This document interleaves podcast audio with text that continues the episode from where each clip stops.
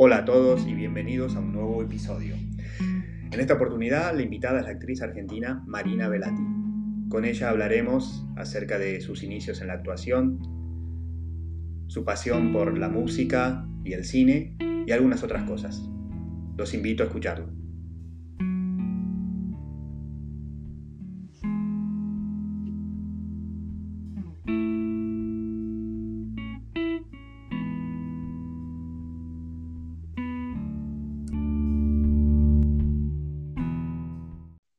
Se, podría decir que ya estamos adentro del podcast, Marina. Bueno, sí, me di cuenta, lo sentí. Vamos a empezar a mostrar a partir de ahora, después voy a grabar alguna presentación. Eh, pero igualmente, viste, yo grababa, hacía presentaciones haciéndome el misterioso, pero el título del capítulo era con el nombre del invitado, no tenía mucho sentido. Ah, pésimo, pésimo. Pésimo misterio. Así que bueno, bueno, contanos cómo andás, cómo te está tratando el fin del mundo, que cada vez que, cada vez que nos comunicamos es peor. Sí, sí, sí, total. ¿Cómo? Y mirá, qué sé yo, estoy, estoy recalculando, porque mm, la pasé, la pasé bastante mal. Em, mi tarea principal hace un año y un mes ya es no enloquecer. Digo, es básicamente a lo que me estoy dedicando, que no es una tarea fácil. Em, pero es de verdad a lo que me estoy dedicando. A mí me pegó, bueno, como a todo el planeta, pero al principio me rompió el corazón porque yo estaba filmando una película eh, hermosa y que había estado esperando un montón, viste, como estábamos en pleno rodaje, romance. bueno, ese es mi perro, se los presento, se llama Evo. Eh, y estábamos eso, en pleno rodaje y, se paró. Y pandemia. Y yo además tenía un contrato con el Teatro San Martín, que íbamos a hacer una obra, digo, estaba con todo, que para, para nosotros los actores es, raro. Eh, nosotros solemos hacer bastante pie en la incertidumbre, ¿viste? Y tenía todo el año planeado y era una cosa excepcional y maravillosa y bueno, y se fue todo al carajo y, la pasé mal, me angustié, me enojé. Me decías, me decías que no, no, no, hasta lo que había escuchado, que no quisiste reinventarte, que estabas esperando que esto pase un poco. Sí, sí, yo no me quise reinventar, no me quiero reinventar, eh, no me voy a reinventar. Sí. Eh, digamos. No, no, me da, me da, me irrita mucho el concepto de reinventarse. Eh, siento que yo ya me reinventé. ¿Cuántas veces te eh, este... Y no sé, como mil. ya me reinventé, ya encontré algo que me gusta hacer, que soy más o menos buena, que creo que es lo único que sé hacer y no me quiero reinventar, ¿viste? No quiero hacer otra cosa me encanta mi trabajo, me da mucha alegría, entonces fue eso, estar privada de, del poder trabajar es, es re complejo. ¿Y, ahora ¿cómo, estás viviendo este segundo año? ¿Pudiste trabajar en el medio? Bueno, sí, en, eh, fin de enero, febrero y una semanita de marzo retomamos el rodaje de una película un año después, que fue muy, muy loco y, fue un milagro poderla terminar porque era una película enorme, pero lo, logramos. Y bueno, y este año supuestamente iba a retomarse el proyecto con el San Martín, que quedó trunco el año pasado, pero bueno, ahora de nuevo entra en una nebulosa. Tengo una película en junio, pero que también, digo, nada, es como, viste, minuto a minuto. Cuando, cuando habíamos hablado, hace creo que ya un par de meses, eh, me decías que estabas encapsulada por, por, el tema de la película, que la película, contamos, es eh, Chau Buenos Aires, ¿no es cierto? Ese es el título. Sí. Y... Sí, sí, sí. Estuve con esa peli que fue intensísimo el rodaje, fueron siete semanas, filmando 15 horas por día, fue, fue muy, muy intenso, pero bueno, eh, fue un chute de energía, de alegría y de amor para todos los que la hicimos, viste, un equipo enorme.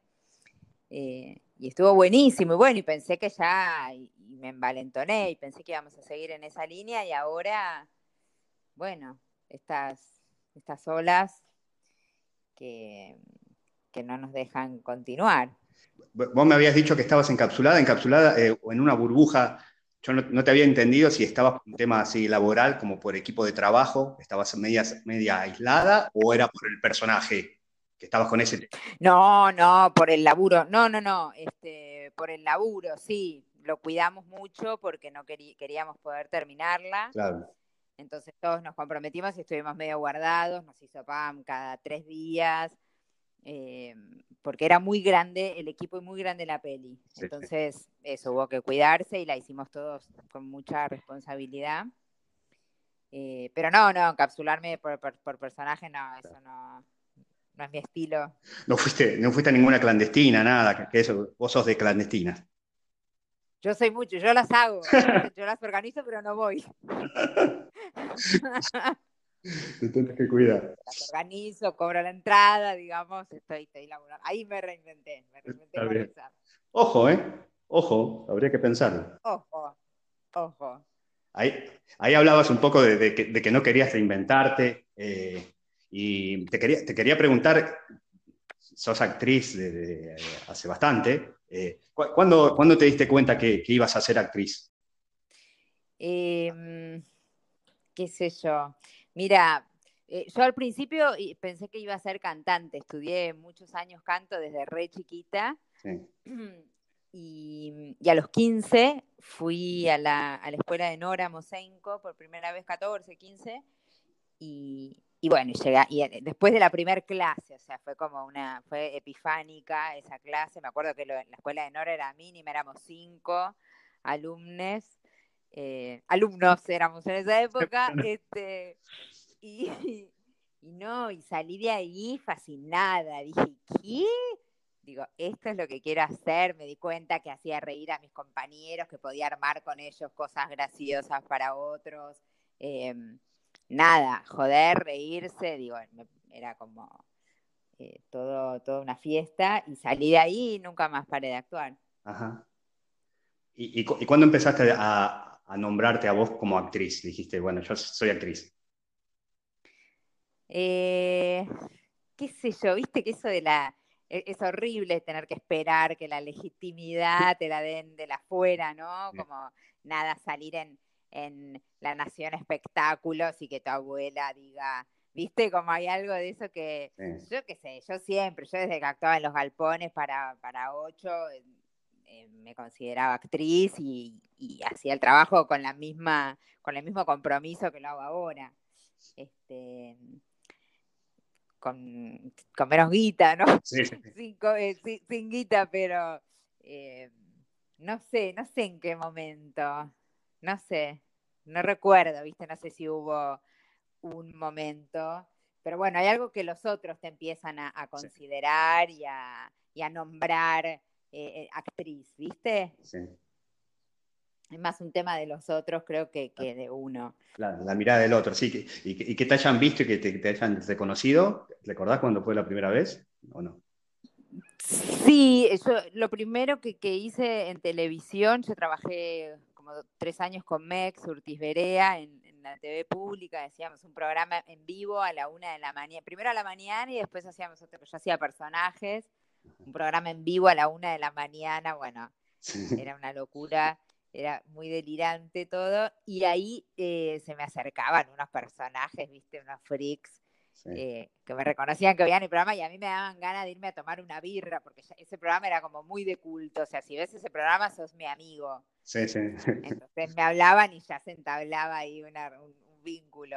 Y después cuando empecé a hacer televisión más, más popular, este, así en horario central y las tiras, y, bueno, yo hice cinco tiras seguidas en polka y eso fue como, ahí sí, eh, impactó un poco más eh, en mi persona, ¿no? Este, todavía no lo puedo gestionar, es algo que no me, no me acostumbro. Ajá. La verdad, me cuesta muchísimo, me cuesta muchísimo, sí, es una tontería, pero me repasa. Me, me pongo muy nerviosa, me pongo muy incómoda, eh, prefiero que no me hablen, me quiero morir, eh, sí, qué sé yo. igual todavía si se me acercan y por lo del programa de MEX, me pasa lo mismo, digo, hay algo tipo, eh, qué bueno, me justo me pasó hace poquito que uno me dijo, yo te voy en el programa de Mex, no sé qué, y me quedo charlando, no sé por qué es una idiotez, pero... Es como la VIP, el programa de Mex, si te mencionan a Mex, ahí... te, quería, te quería preguntar, contamos a la gente, que sos locutora nacional. Sí, cágate de la risa. sos locutora, recibida en el ISER, ¿no? El ISER, que es, institución que, hay para estudiar locución o hay más ahora? Bueno, es la pública eh, y después hay, varios, un par de escuelas, eh, el COSAL, Letra, hay un par de escuelas privadas que, dependen también del ISER. Digo, el, examen lo da siempre en el ISER. Ah, mira. Ah, mira. Sí, sí, sí. Me, me causaba gracia. Escuchaba en alguna entrevista tuya que vos decías que la locución era el plan B. Sí. El plan B tiene que ser más seguro que el plan A.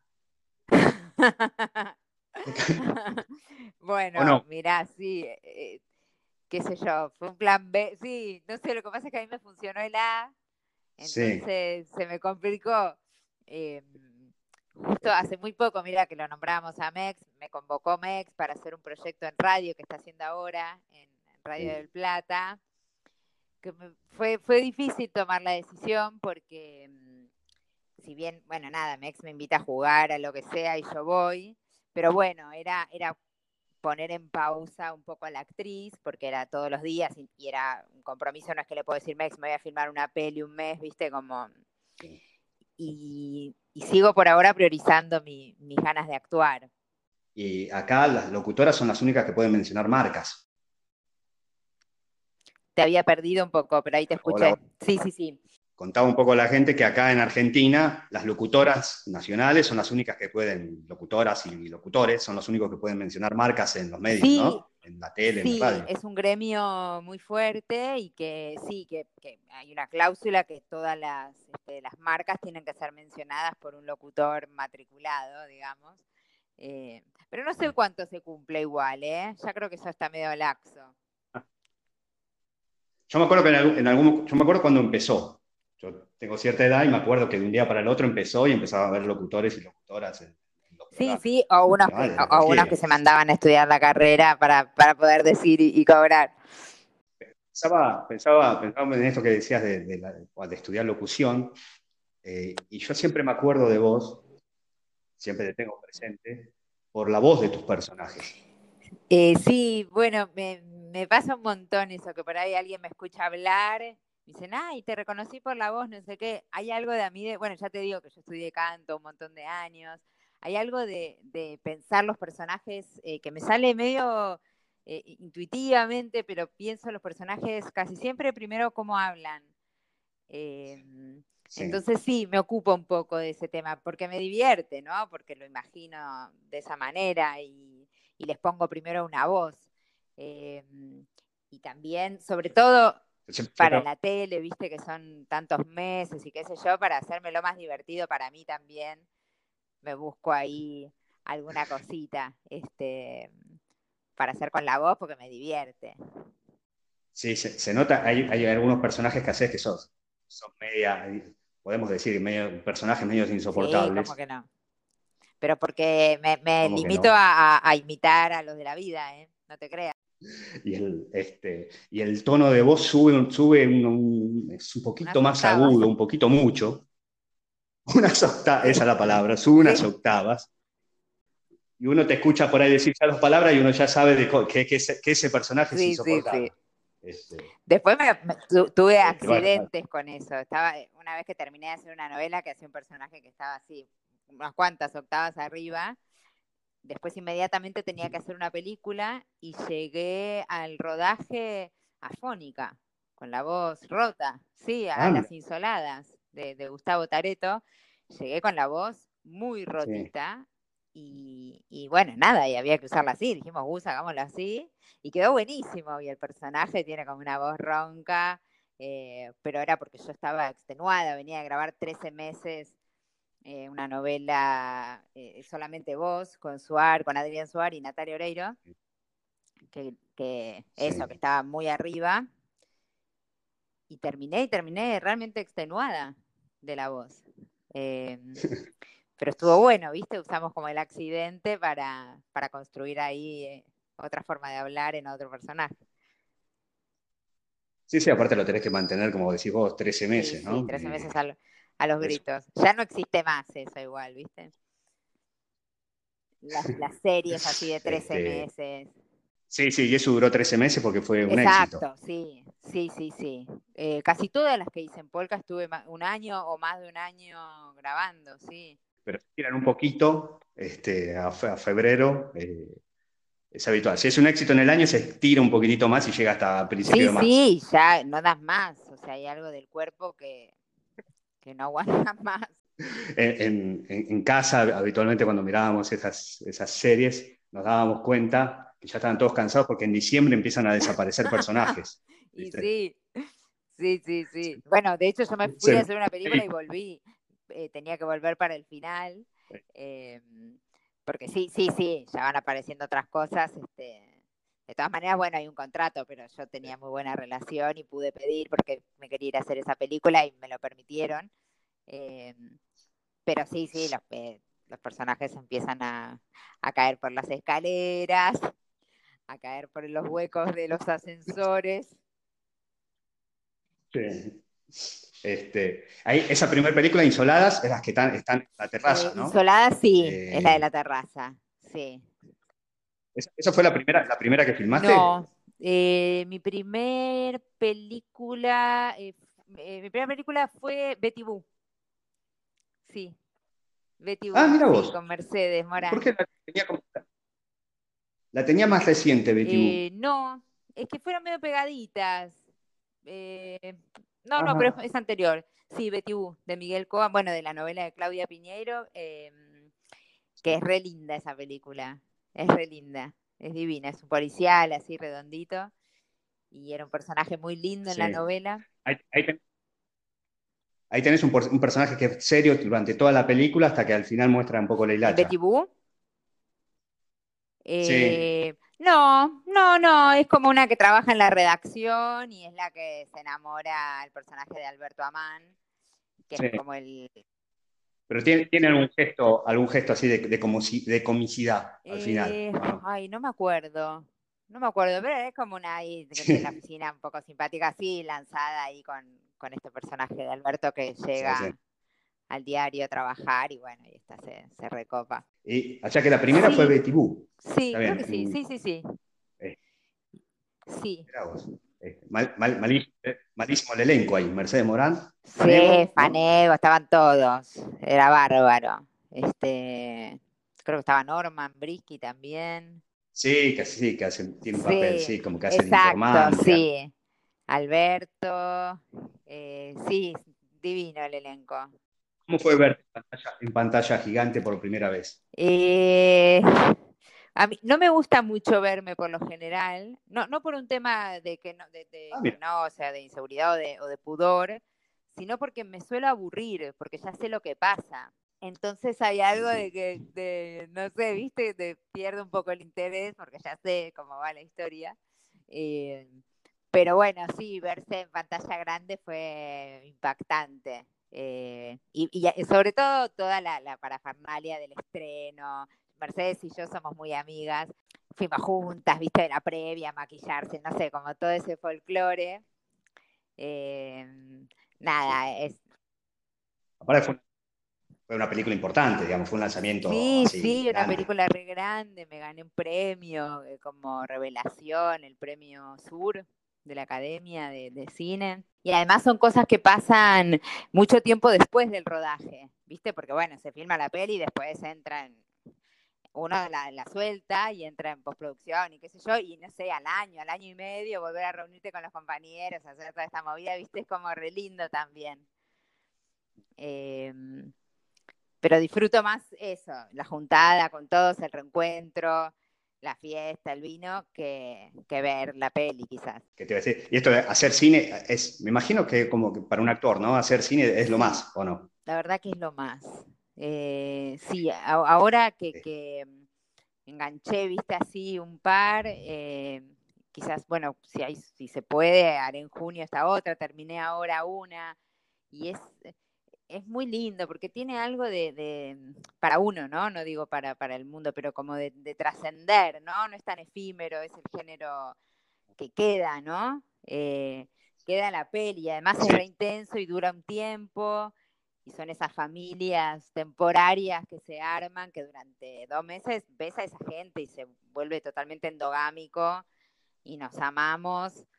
Eh, y el mundo de uno queda un poco relegado porque pones mucha energía, mucha libido, mucho tiempo, el pensamiento en ese personaje, tenés mucho tiempo para, construirlo, tenés la historia eh, hace rato leída, entonces hay tiempo, es una búsqueda más profunda. Eh, sí, son procesos más, más ricos, me parece.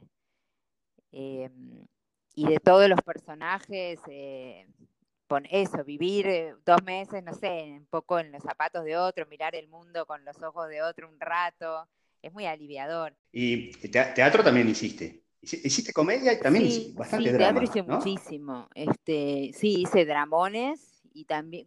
A ver, sí, comedia también, pero puede ser que en teatro haya hecho más dramones. Eh, hice bastante teatro comercial, eh, teatro independiente. Bueno, me faltaba el oficial, que es este proyecto que desde el año pasado que estamos ahí esperando a ver si salen en San Martín. La adrenalina es otra. Sí, sí, es otra, es otra, pero es otro lenguaje completamente, lo mismo que la tele, ¿viste? Son de verdad tres idiomas eh, distintos, eh, complementarios, digo, dialogan entre sí, tienen cosas en común, pero, pero el teatro es otra cosa, el teatro tiene esa mística de estar en el mismo lugar, bueno, antes de, que, se haga virtual, que me parece una verga el teatro virtual, pero digo, justo la mística del teatro es esa, es estar en el mismo lugar físicamente, que el público estamos todos atentos y asistiendo a la misma historia, ¿viste? Y respirando el mismo aire, digo, hay algo ahí que es medio mágico. Eh, Sí, esa parte es algo único que está pasando en ese momento exacto, y ya está. Exacto, y estamos todos atentos a eso y termina y bueno, chao. Em, sí, el teatro tiene algo de eso. Eh, también es muy cansador, yo me canso muy rápido del teatro. Em, por la repetición, ¿viste? De acá se, se hace, las funciones se hacen de miércoles a domingos y los sábados doble función. Entonces es un ritmo eh, bastante agotador. Y el teatro tiene una cosa de que tenés que estar bien y el cuerpo y que no se puede suspender, viste, no sé, la tele un día tenés 40 de fiebre y no vas y harán otras escenas. En el teatro tenés que ir y hay algo de eso que es pesadito, viste, para las cervicales. Valeria, Valeria Bertuccelli decía que, que, no le gusta mucho hacer teatro porque no puede, o sea, no te puede agarrar una moto en la calle, viste que tenés que ir a la noche al teatro. Eh, Sí, sí, no te, puedes, te tenés que guardar durante todo el día, no puedes hacer nada. Más o menos, después te vas, después te vas siendo un ser humano, pero sí, y la, y la, y la garganta, viste, la voz, sí, tiene como esas cositas que, que bueno, eh, sí, es, eh, es, de mucha entrega. El otro día, en un episodio anterior, hablaba con Martínez Lipak, un, un unipersonal, y lo grabó, viste, lo, lo, lo transmitieron, lo transmitieron por streaming. Y, y él, él en el escenario y abajo nadie. Digo, qué cosa rara, ¿no? Transmitir teatro por, por streaming. A vos eso no te gusta. No, no, me parece una chota. no, no, me gusta. No me, es que en la pandemia estuve muy rebelde. Me ofrecieron hacer unas cuantas cosas y, y, no quiero, me, me revela cambiar el formato eh, que viene desde los griegos, digo, me parece que no, eh, no, no va, me parece una verga el teatro filmado, hacerlo, verlo, eh, no, me, interesa, me distraigo, no, me quiero morir. Qué sé yo, a mí me pasa un poco con los recitales, no sé si llegaste a ver algún recital en streaming. No, me muero, no, no me interesa. O sea, me acuerdo ver el primer vivo de Instagram de Fito, eh, al principio de la pandemia, que fue tipo hermoso, viste, y llorando, como todo fue, fue, y ahora que tocó en el Coliseo, lo fui a ver hace un mes, ponele. Y ah. nada, viste, y no se podía entender, digo, como yo me había emocionado en mi casa viéndolo en el celu, viste, como toda una cosa, y nada, no, un recital, claro que no, tampoco. Eh, es otra cosa, y es lo que se arma ahí, y es la, y es la comunión entre las personas, la música, el lugar. Eh, yo me muero, si, si no, me, no, me, no, me, no, me, quiero hacer la idea de que eso no se va a morir, ¿viste? Hablábamos un poco del teatro, también del, del, del texto. Uno, uno, que te vio más en tele, uno se, te ve disfrutando ¿no? la actuación. Eh, y a, a, mí me pasaba que te, te, veía en algunas, en algunas escenas y me costaba creer que todo lo que vos decías estaba escrito. Eh, ¿Qué, ¿Qué, libertad tenías? Nada de lo que decía estaba escrito. nadie puede escribir, nadie puede escribir esos diálogos no, o, esas, no. Eh, o esos latinillos. No, no, no, soy, soy una, una, actriz muy, este, me, me, adapto mucho a los, los guiones, o sea, agarro la idea y porque me parece que, llega un momento de la, de la tira, que si yo ya vengo construyendo un personaje y ya estoy eh, hace tres meses habitándolo y ya lo pasé por varias situaciones, digo, nadie va a saber mejor cómo habla, ¿viste? Cómo se expresa y van apareciendo y también se construye mucho con el otro, eh, las muletillas y las cositas. Eh, por supuesto que después, bueno, la historia, la, la, escaleta, las cosas que suceden, las escriben los, los guionistas. Eh, los mejores guionistas para mí después igual ya van incorporando, que eso está buenísimo. ¿Viste? Van incorporando los modismos y cómo habla el personaje y qué sé yo, que está genial. Eh, pero bueno, de todas maneras, yo me voy a encargar de hacerlo porque en un momento ya, viste, lo conoces más vos que, que nadie. Y ya sé cómo habla y voy eligiendo y bueno, sí. Me da la sensación viéndolo de afuera, de haber visto varias series, o haber visto tele, no, no varias series, de haber visto sí. tele argentina, ¿no? Como que la, los programas la, como que los hacen los actores, ¿no? Mm, eh, mira.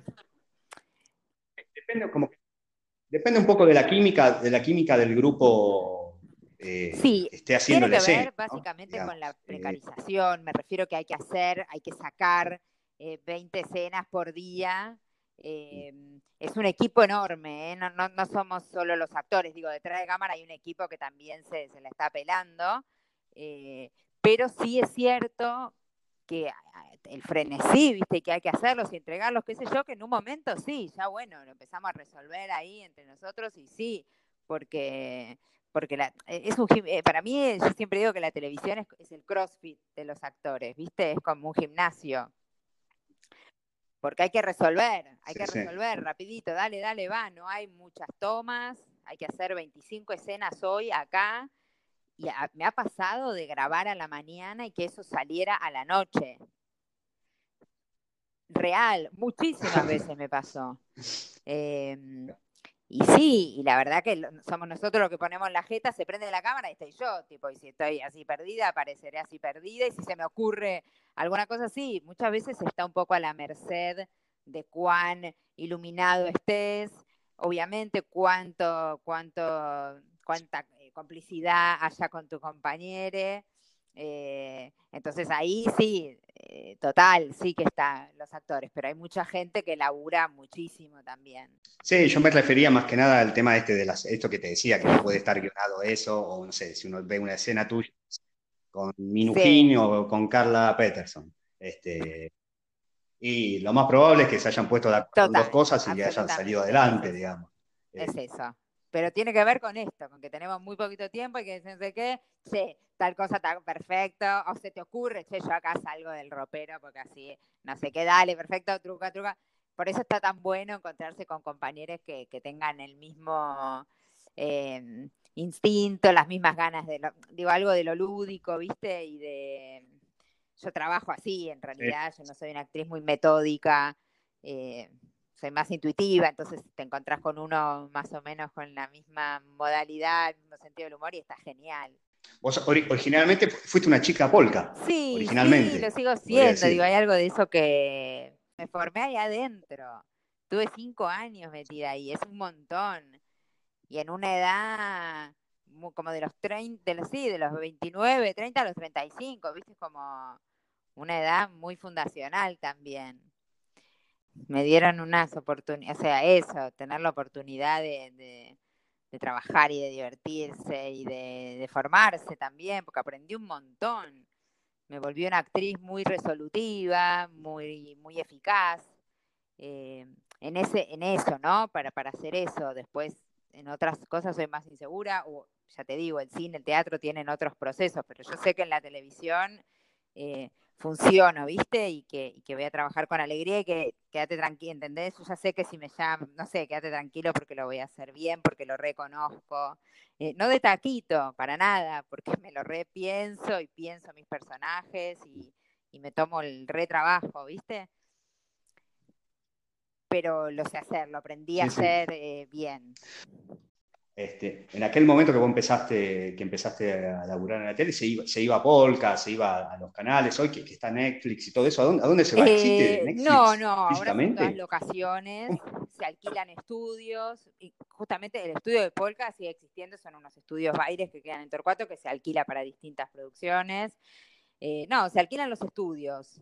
Telefe tiene sus estudios, por ejemplo. Este, y hay estudios por todos lados se, alquilan, pero después mucho, este, muchos exteriores, eh, se filma por locaciones, ¿viste? Entonces, depende un poco de eso. Pero ahora el formato serie larga, me parece que no, va a existir mucho más. Ahora son series de tres meses, cuatro meses, se plantea de esa manera. Entonces me llamó la atención, digo, hoy en día los actores, ustedes que, que, hablan ustedes, decir, che, ¿a dónde llevamos? ¿A dónde vamos a buscar? Eh, y no sé, si, si lo averiguás, me lo, me lo pasás ese dato. Leí en algún momento que tenías representante en España. Sí, ¿Eso lo eh, yo viví tres años en Barcelona hace muchos em, y tengo muchos amigos. Voy mucho, bueno, ahora voy más a Madrid. Eh, tengo amigos, amigos hermanos, amigos familia, así que tengo la suerte de que, me reciben muy seguido. Y hace unos años que, que sí, que, que nos pusimos en contacto con un, con un representante y, tuve la oportunidad como dos veces ya de, ir para allá a hacer unas cositas en una serie, pero la última estaba buenísima, pero era, era un poco chino porque tenía que ir, estar un tiempo, volver, ir, volver, después ir a, eh, a Rumania, a filmar, y era medio raro, ¿viste? Ellos necesitaban más una actriz que estuviera, o sea, tendría que haber estado viviendo allá, porque si no tenía que ir y volver como cuatro veces, en un momento ya no era, no era viable. Te, quería preguntar también por, la música. Eh, sí, me encanta la música, me encanta, ya te digo, fue así un poco mi primer amor. En pandemia, el año pasado grabé una canción, grabé un tema con Nico Landa, que es un músico que, adoro, que es un genio, que sale dentro de poco. Em, hicimos un dueto de una canción de una banda mexicana eh, muy hermosa, así un bolerazo medio ranchera, divina. Y después grabé también con otro productor musical un tema hace poco para, para las abuelas, un tema que compuso, uy, no me acuerdo el compositor, pero nada, que era muy, muy bonito también. ¿Y el tema este que grabaste eh, sale con tu nombre? Sí, sí, fui en pandemia ah, ahí, un estudio todo, con todos los protocolos, y lo grabamos. Sí, me encanta cantar, me da mucha vergüenza, pero me gusta muchísimo. En estudio me encanta, digo. Después así en público supongo que me daría mucha mucha vergüenza. Hay un tema de la música, ¿no? Con los actores. Sí, me parece que digo que están bastante vinculados. Si hay algo de que si no sé, si te interesan los canales, viste de de expresión en general, em, nada, nos dan ganas de, explorar, de explorarlos todos. Yo estudié letras también, no la terminé, eh, ya lo haré, pero también estoy escribiendo una novela hace como hace mil años que la tengo ahí. Digo, no sé, ¿no? Me parece que son estos los canales ah. posibles de expresión que si uno está disponible, em, podés ahí recorrerlos todos, está buenísimo. Este, habitualmente pregunto a los invitados eh, algún consejo algo para la gente que se quiere dedicar este, a algo relacionado con el arte, ya sea o dibujar eh, o, escribir o lo que sea. Y hace poco había leído que habías dado algunas clases o una mira, o varias clases, una sola, mira, lo único que hice en la pandemia que no me que esto, ¿no? Que estuve enojada y que no me quise reinventar, qué sé yo, me invitaron muy amable y dulcemente a tener una charla, una conversación em, con estudiantes de una escuela de teatro. Viste que, nada, proponían los estudiantes, qué sé yo, y se armó como un grupo y me convocaron. Y vieras qué lindo que fue, porque además eso, la posibilidad de lo virtual, ¿no? Que había un montón de gente de Uruguay, mucha gente del interior. Em, había una chica de Colombia, digo, y estuvo, y estuvo re bueno porque fue eso, fue una conversación y contar algo, bueno, hace más de 20 años que, trabajo, poder eh, compartir las experiencias, em, la mirada sobre el oficio, sobre el, trabajo, sobre la vocación, no sé, ¿no? fue más por ahí que, de clase, no sé, ¿no? Dar una, clase de algo. Em, fue, fue, un intercambio y fue súper enriquecedor, mucho para mí. Eh, sé que después quedaron contentos, bueno, después me, siguen escribiendo algunos y, estuvo re lindo. Pero más que nada eso, eh, charlar y compartir. Lo que recomiendo más que, otra cosa, recomiendo siempre es hacer. Hacer. Yo hacía teatro y éramos siete eh, amigos con veladas temáticas. Lo primero que hice que nos juntábamos en la casa de uno, tres veces por semana escribíamos, entonces hacíamos, empezamos en la casa de uno a hacerlo, que venían, tocaban el timbre, amasábamos nosotros unas pizzas, tipo, éramos, no sé, diez, y después terminamos reventando lugares, haciendo giras, viste, no sé, y ahí me vio Mex, este, en ese galpón y me propuso hacer tal cosa y después estaba en otro teatrito para ocho personas haciendo otra cosa y me vio otra persona y me convocó para una cosa de, de, Telefe, que actué con Flor de la B, ¿cómo se llama? En Los Roldán. Vino un productor de ahí, viste, no sé, esta cosa de, que no, esperar que te vengan a tocar el timbre o que te llamen, digo, eso va a llegar en otro momento, ¿no? Eh, hacer por hacer, ¿no es cierto? Y sin especular, porque yo tampoco es que lo hacía pensando, ay, hoy vendrá. Hacer por el disfrute de hacer, este, y esto es válido medio para todas las áreas, ¿no? Del arte. Eh, hacer y mostrar, porque bueno, si, estás pintando en tu casa como loco y tenés 200 obras y nunca las sacaste, tratar de mostrarlas, no sé, en algún lado, ahora hay muchos, muchas maneras, ahora hay algo que se democratizó de, de poder mostrar por lo menos, eh, pero me parece que está buenísimo hacer, ¿no? Y no quedarse, no frustrarse. Eh, es, un, es, un, oficio muy difícil porque yo, los actores siempre necesitamos que un otro te elija, te convoque, piense en vos. Digo, hay algo de eso que es bastante desgastante y, un poco insoportable. Eh, pero bueno, está la autogestión, ¿no? Que es esto de, de hacer por hacer eh, y que me parece un consejo valioso porque creo que, que es la, la, la, que, la que va.